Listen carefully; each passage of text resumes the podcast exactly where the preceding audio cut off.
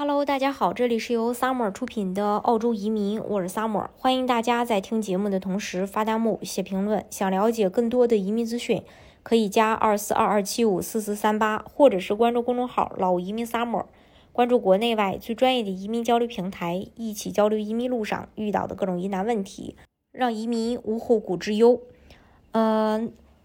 现在那么多人前赴后继的要移民澳洲，拿了绿卡之后又得考虑入籍，真的，呃，要不要入籍呢？我想这也是大家非常呃要去考虑的一个问题。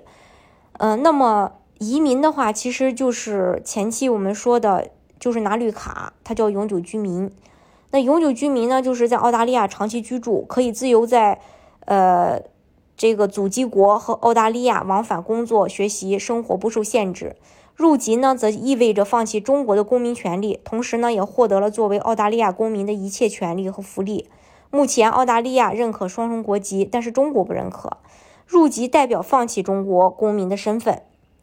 然后，澳洲公民呢，还享有这么几个权利，就是投票权啊，参政当议员，然后参军服役、政府求职，还有担任法庭陪审员，以及持。澳洲护照免签一百八十五个国家，还有还有获得澳大利亚海外领事援助，以及孩子可以成为澳大利亚的公民，可以申请大学助学贷款，真正的实现这个澳大利亚永居。然后，呃，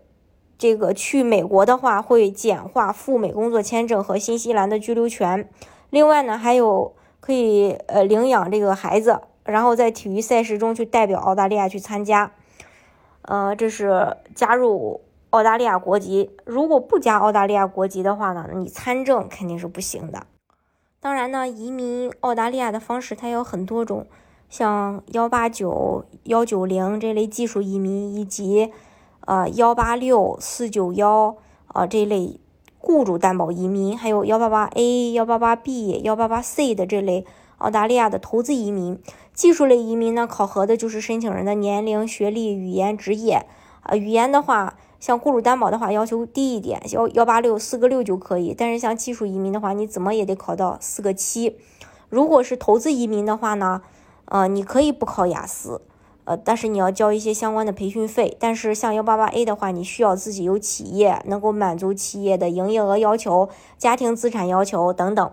大家如果想具体了解的话，也可以加二四二二七五四四三八，或者是关注公众号“老移民 summer”，关注国内外最专业的移民交流平台，一起交流移民路上遇到的各种疑难问题，让移民无后顾之忧。